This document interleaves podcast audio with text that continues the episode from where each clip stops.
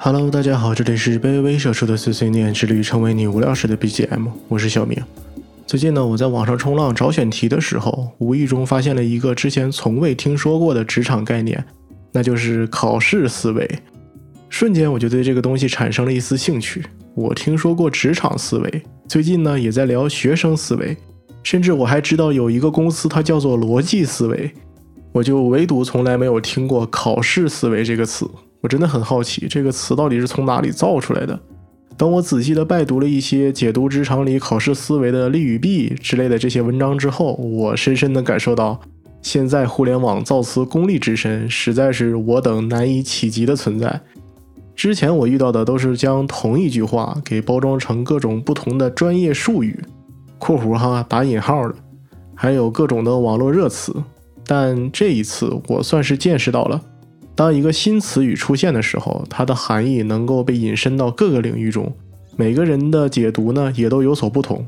导致我都快不知道这个词它本身的意思究竟是什么了。各家的解读在互联网的传播中呢相互交融，最后归于混沌，成为了一种只可意会不可言传的存在。我想了半天，该怎么解释“归纳”这个词呢？最后呢，我也只能挑一个我较为认同的解释，那便是考试思维，指的就是把一些重要的节点或者工作当成考试，事前觉得要准备万全了才敢去争取，事后呢又觉得大局已定，选择不再努力。而网上一些批判考试思维的论点，也都往往是在现实的职场中，工作或者机会它总是突如其来的，并且稍纵即逝，并不会像在学校中考试一样。能给你充足的时间让你进行准备，所以我们更应该先抓住机会，边干边学，现学现卖。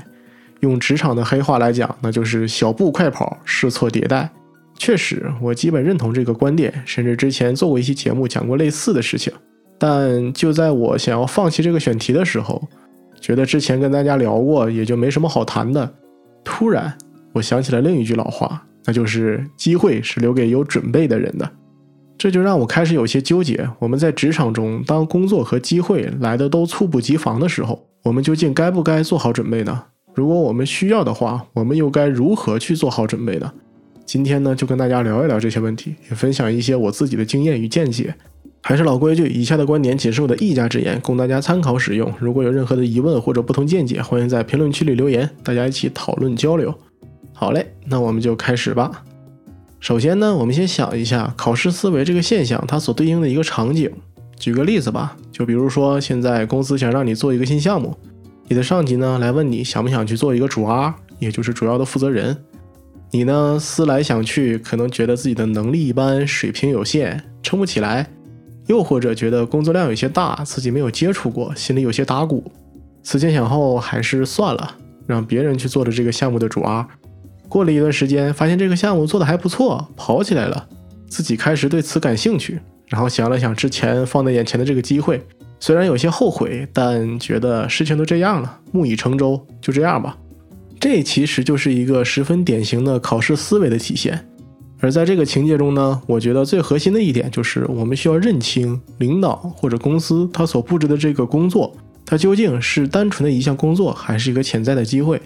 至于我们怎么区别它究竟是工作还是机会呢？在我眼中，这两者之间最大的区别就是，机会是具有一定的潜在价值的，它是有助于自身能力或者待遇的成长；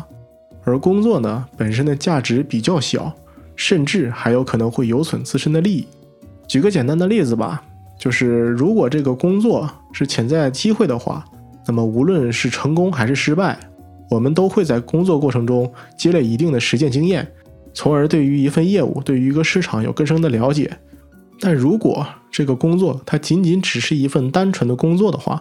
那么我们很可能仅仅只是付出了自身的劳动力与时间，对于自己的收益很有限，甚至还会因为耗费了部分的精力和心态，导致我们日常的工作出现一些纰漏，从而有损自己在上级眼中的形象。那么我们该如何去判断一份工作对于我来说是否有价值？那这个价值究竟是多还是少？这个问题如果让我来回答的话，那我常常会去想，如果我承接了这份工作的话，那么这份工作对于我来说，它究竟带来了一个什么样的负担？我会以这个负担为参考，再去判断它究竟能给我带来多少的价值。这可能也跟我一直在做运营这类的工作有关系，因为呢，我一直认为运营的工作其实就是我们去发现一些在生活中暴露出来的，或者是用户反馈给我们的一些问题，然后我们去挖掘这些问题背后所隐藏的一些用户需求，最后我们通过一些措施或者是手段去尝试满足这些用户的需求，从而将这些问题去解决。简言之呢，就是从问题中挖掘需求，通过行动去满足需求，从而解决问题，形成这样的一个闭环。当我们用这个链路套用到如何去判断工作价值这个问题上，我们就可以将价值视作于我们发现的一个问题。而我认为这个问题的背后，就是我们在承接这项工作之后，同时需要承担的负担或者说困难。我们一旦开始进行这项工作了，就势必要克服这些困难，想办法去减轻自身的负担。而当我们克服这些困难之后，获得的收益，也便就是我们能在这份工作中收获到的价值。可能各位听起来有些绕，那我还是举个例子来说吧。比如你的上级刚刚开完会，夹着个笔记本，然后晃里晃荡的回到办公室，一看你在工位上待着，不是很忙的样子。就让你去帮忙搬个桌子呀，或者去门口取个快递、领个外卖。可能这些工作给大家带来的负担，也就是稍微增加了一点点的工作量，耽误一些时间，或者就是有一些体力活，也考验一下大家的身体素质。再或者可能心里有些膈应，凭啥你指使我来回跑腿儿？基本上对于大部分人来说，这种的工作都是没有什么负担的，就是一些鸡毛蒜皮的小事儿，抬抬手就完事儿了。对于自身来说，带不了什么成长，最多最多可能也就是锻炼了一下身体，吃饭的时候能多吃两口，或者呢跟门口前台的小姐姐多说两句话，也没什么价值。这种就是单纯的工作而已。而如果一份工作对于我们来说有一定的困难，需要接手的话，会产生一些负担，那么这个负担就有可能是工作难度较大，工作内容较为陌生不熟悉。又或者是工作量很大，我们需要花费的时间成本很高；再或者呢，是心理上可能有些抗拒，比如说自己有些社恐，但是这份工作需要我们去 social 去社交；又或者是这个项目包含一些自己反感或者不认同的工作内容等等等等。正是因为有这些负担，有这些困难，我们在工作的过程中呢，才会去做市场调研，才会去做竞品调研，去熟悉市场，熟悉行业的玩法。才会去学习一些新的工作技能，来帮助自己完成工作；再或者呢，会锻炼自己的时间规划能力，提高自己的工作效率；又或者会做一些心理建设啊，从而克服自己的一些内心障碍，缓解一些性格上的弱点等等，来克服这些困难，来逐渐减轻自己的负担，从而让自己实现一个成长。还是那个逻辑，存在问题才会产生需求，使得我们采取措施去满足这个需求，从而去解决这个问题。我们在这个过程中呢，从中取得一些收益，而能让我在这个过程中获得收益的工作，在我眼里，它才能算得上是一个潜在的机会。而至于“机会是留给有准备的人”这句话，我认为其中的准备在这里指的就是我们是否能依据上述所说的方法来判断它对于我们来说，它究竟是不是一个机会。当然，可能会有朋友对此有一些疑问，因为很多时候我们会将这句话理解成。机会能给到这个人是有原因的，因为这个人在机会来临之前付出了种种的努力，做好了一些准备，才使得自己有资格去获得这个机会，也有能力去把握住这个机会。这么说也没错，单单针对这句话来说，这也是我对于他的一个解读。但我也一直认为，在工作中，甚至在生活中，我们通过努力让自己有资格获得机会很重要。但我们能否判断其对于我们的价值也很重要。有些朋友可能会认为，在生活中遇到的种种或者所有的一切都是潜在的机会，我都会尽力的去做好每一件交给我做的事情，以保证我不会放过任何一个机会。谁知道哪朵云彩有雨？谁知道哪张彩票中奖了呢？那我就全买下来，对吧？我全都要。我尊重这种想法，这种处事的态度。但是我并不认为这个态度在工作和在职场中是十分恰当的，因为以我的经验来说，一个人的精力、心情、体力真的是十分有限的，就算是透支，它也是有一定上限的。对于大多数的人来说，能同步推进并且尽全力做的事情，真的十分十分有限，也就是那么几件事情。而在日常的工作当中，我们所面对的问题总是茫茫多、茫茫多，一眼望不到头的。我们每个人都是八核心、十六线程以上的，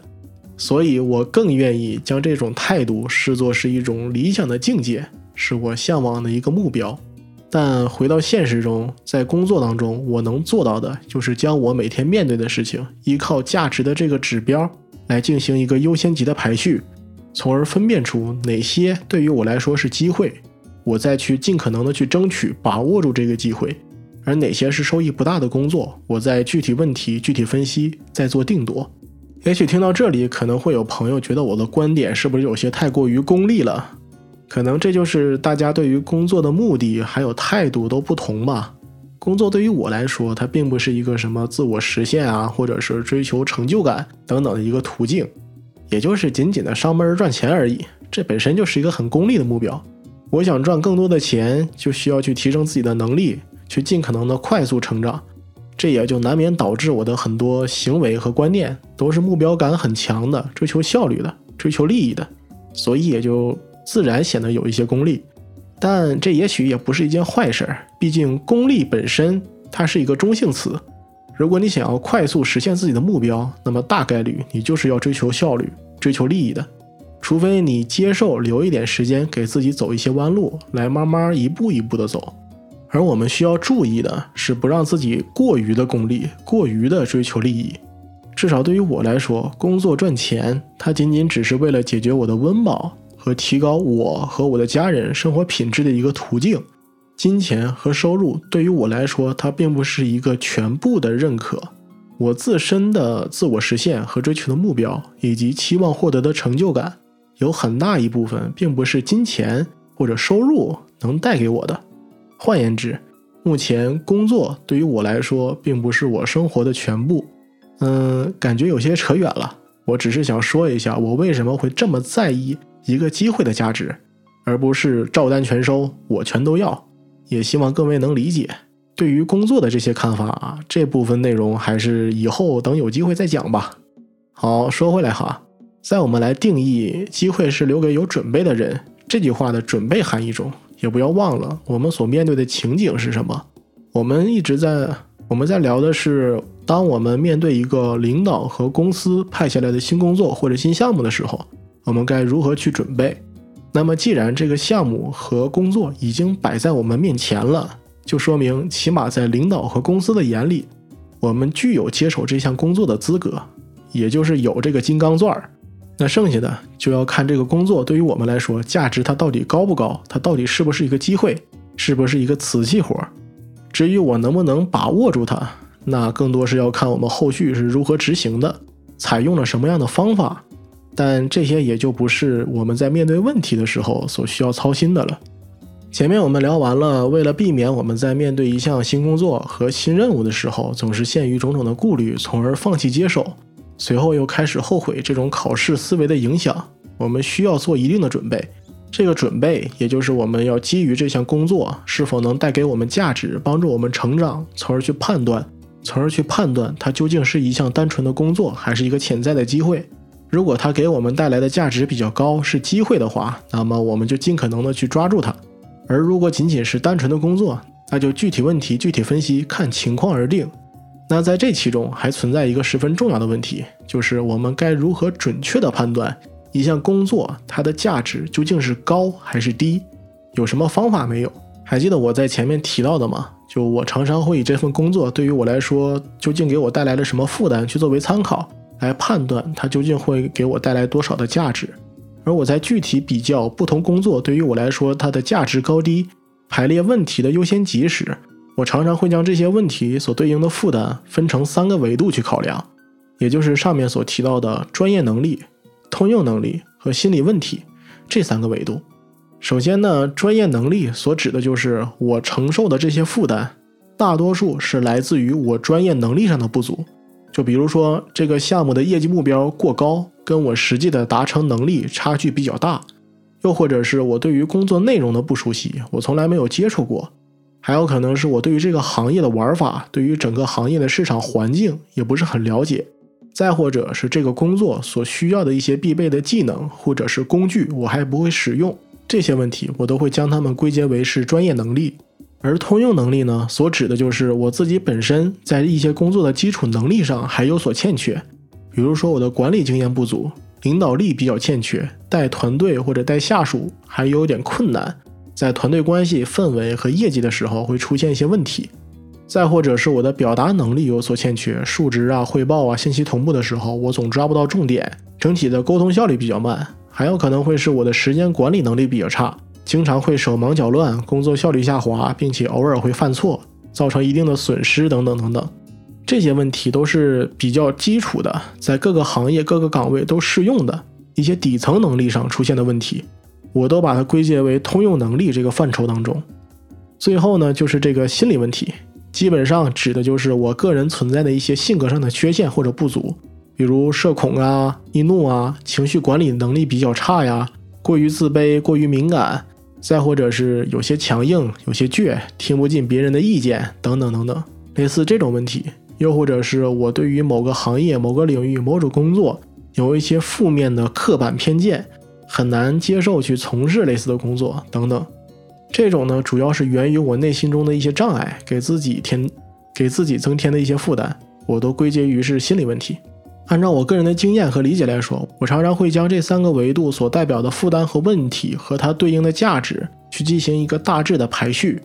那么这个价值排序就是心理问题大于通用能力，大于专业能力，再大于心理问题。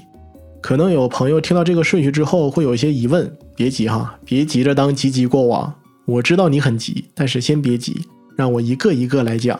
心急呢，吃不了热豆腐；吃糖饼呢，也小心烫着后脑勺。还是先说专业能力，这个方面的问题其实是比较好解决的，因为说到底，它大部分所对应的都是一些工作中的具体问题。这些问题呢，已经有很成熟的解决流程和办法了，在解决的过程当中，也有很多的抓手，还有辅助的道具。就比如说，如果自己业绩方面有问题，那就可以跟同事或者上级交流取经，甚至是报一个班上学一学。对于业务、市场、行业玩法不了解，那么就去可以看一看行业研究的报告，或者自己多做一些市场调研、竞品调研、竞品分析，多去拆解一些运营链路或者是产品特点等等。专业工具不会用的话，上网一般也都能找到教程。实在不行，也是找个班上，请老师教一教都可以。这些问题都是有很明确的解决办法还有方式的，当然也会有解决不了的问题，比如说一些行业中的老大难问题啊。但是这些往往都受限于资源、人力或者技术的限制等等。我们起码最终大部分问题都有办法解决，就算解决不了，我们也能定位到具体的原因。而这些问题同样也都有一定的局限性，它可能只适用于这个行业这个岗位。如果你要换一个行业、换一个岗位的话，那么这些经验的参考价值就会受到一定的影响。很多时候，我们都需要将这些自己的经验在新的环境中重新的落地，重新的去进行测试。因此，专业能力这方面的问题，它解决的速度会比较快，而且有一定的收益。但是这些收益有一定的限制。从总体上来看，它的价值是普遍会低一些。而通用能力，它更多的是暴露出来一个人的综合能力上的缺陷，领导力、表达力、逻辑力等等这些问题的解决办法是比较模糊的。虽然也可以上课，也可以去看一些书去学习，但是这些方面所汲取的知识，想要真正的作用于现实的生活当中，其中的难度还是很大的。对于大部分人而言，想要提高这些能力的话，是需要大量的经验积累。将自己学到的知识和技巧不断的去进行试错，不断的去进行复盘总结，然后再去改进，最后总结出自己的一套方法论或者是技巧。它的提升速度会比较慢，同时这种能力基本上可以说是适用于每一个行业的，并且这种能力的价值是可以随着时间不断的提高。因此，从整体上来看，相比较专业能力来说，通用能力的价值会更高一些。而至于心理问题这方面，就有一些两极分化了。因为心理问题所对应的收益的天花板，高的是真的高，低的也是真的低。先说高的这方面吧，在我眼中，对于一个人来说，很多的专业能力或者通用能力的天花板，其实有很大一部分是心理因素所决定的。就比如说一个社恐的人，他的公众表达能力和人际交往能力，大概率会被社恐这个因素所影响。一旦他克服了社恐这一点，再或者他接受了这个缺点，不再一直去纠结这点的话，那么他的公众表达能力和人际交往能力就会有一定的提高，并且这个成长的速度也会变快。那更不用说，如果一个人通过深度的了解，汲取了一些其他观点，消除了自己之前对于一些行业和岗位的刻板偏见的话，那么之后他可选择的余地和视野也就跟原来相比广阔了许多。这些问题都是很难以去解决的，但是它的收益都是很难去衡量的，影响也是极大的。因此，从这些方面来看，我一般认为心理问题的价值要高于通用能力和专业能力。但是，心理问题有一个很重要的一点，就是它的解决难度已经很大了，并且基本上没有什么方法可以参考。解铃还须系铃人嘛，基本都是要靠自己去解开这个心结。解不开还好，维持原样呗。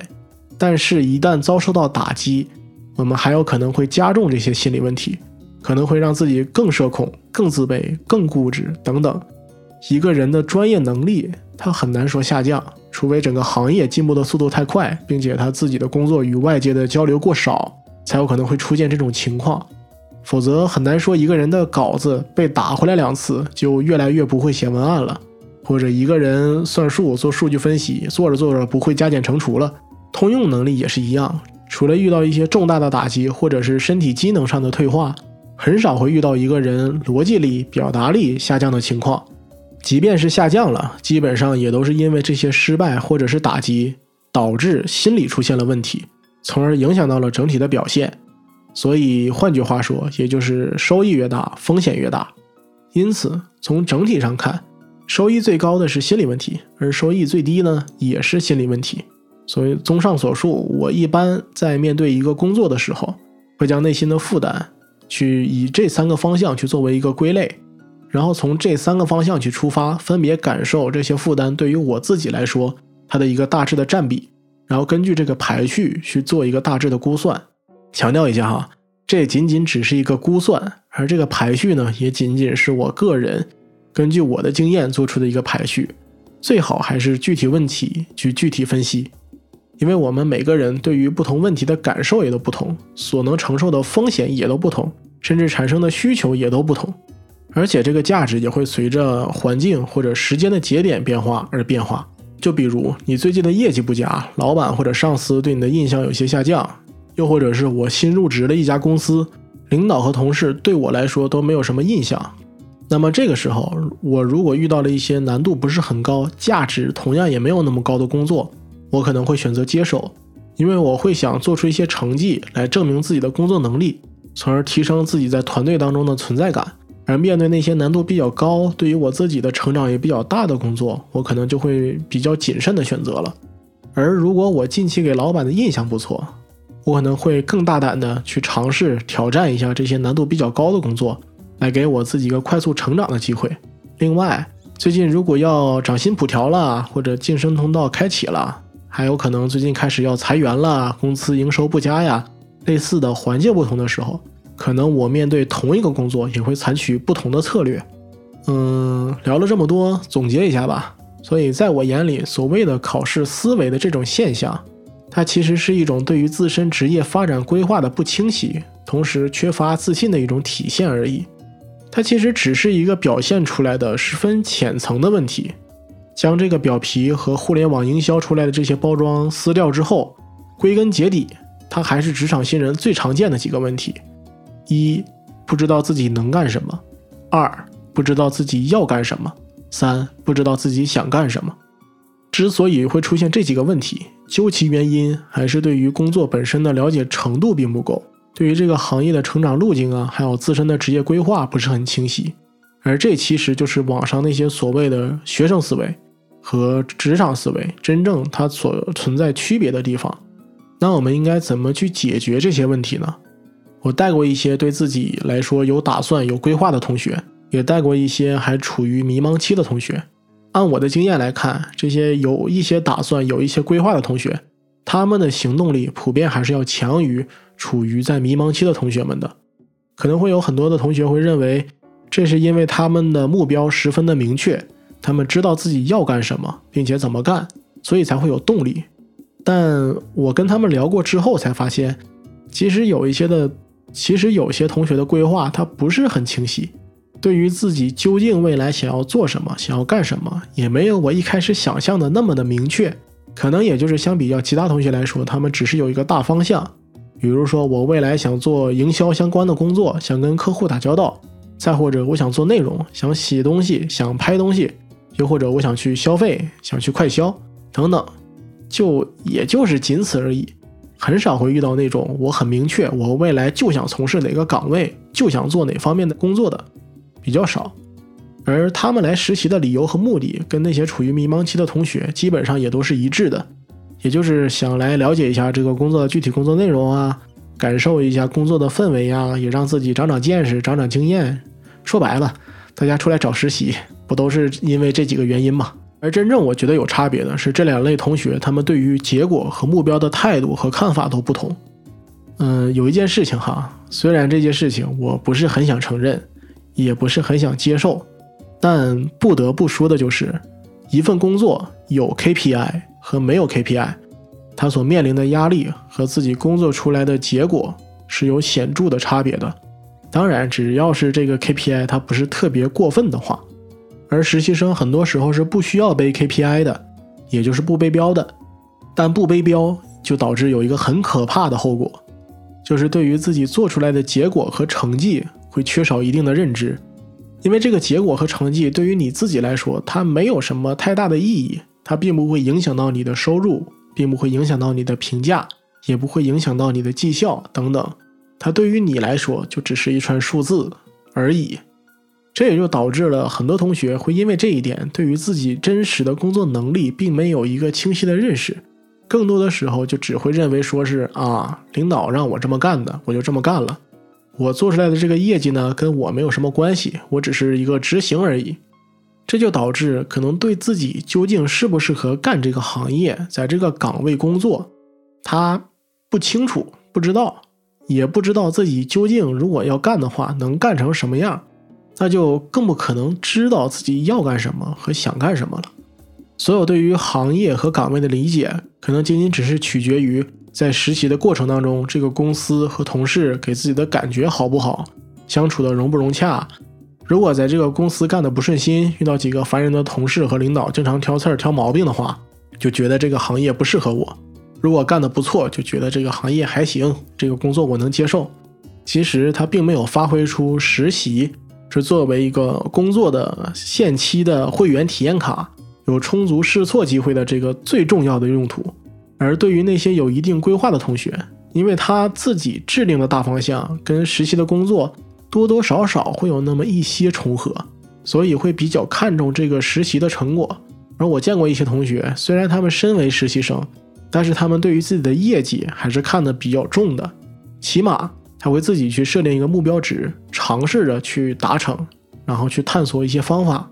这样的话，你的业绩无论是上升还是下降，对于你自己本身就有了一定的意义，而这些东西才有可能会沉淀成你自己的经验，形成一些你自己的方法论，再也不是仅仅是为了应付周报或者日报而费脑筋去编出一些分析结论了。而对于自身究竟能做成什么样，自己的能力究竟是几何，才会有一定的认识。知道了哪些工作是在自己的能力范围内的，因此也会知道自己究竟是否适合这个岗位和对应的工作内容。久而久之，这些一点一点积累出来的成绩，才会帮助着自己越来越深层次的了解自己的水平，了解自己的能力，它究竟在哪，适合哪个方向。最后，自己制定的那个大方向也才会慢慢变得越来越具体，脚下的路，脚下的路也会变得越来越清晰。总而言之。如果我们想要避免形成这种考试思维，不想让自己面对工作或者机会时总是陷入到不断纠结中的话，那么就要想办法让自己之前在工作当中参与的每一次考试的考试成绩都变得有意义、有真实性，而不是为了考完就过、考完就忘了。我们需要保证自己做过的那些业绩、那些 KPI、那些营收、那些项目，都是经过自己的思考判断所做出来的成果。而不仅仅只是负责执行他人的想法而已，我们才有可能依据这些成果，从而认识到自己究竟能做什么，现在需要做什么，未来想干什么。基于这些需求去分析，我目前应该提升自己哪方面的能力，去承接哪种类型的工作。这样，当领导给你布置一份新工作的时候，你才能知道这份工作对于你自己来说，它究竟是机会，还是一份单纯的工作。或者是选择接受，又或者是选择拒绝。当然，我相信大部分的时候，即便是我们想拒绝，但最后还是要被迫接受的。谁叫我确实就需要他给我发工资、吃饭、交房租呢？好了，本期的节目就到这里了。以上的观点呢，仅是我的一家之言，供大家参考使用。如果有任何的疑问或者不同见解，欢迎在评论区里留言。如果你觉得有价值的话，也欢迎分享给有需要的朋友们。您的点赞、订阅、分享都能让我感受到你对于这个节目的喜爱。如果能点一个星标订阅，那就更好了，可以第一时间收听到我的更新通知哦。这里是卑微社畜的碎碎念，致力于成为你无聊时的 BGM。我是小明，我们下次再见。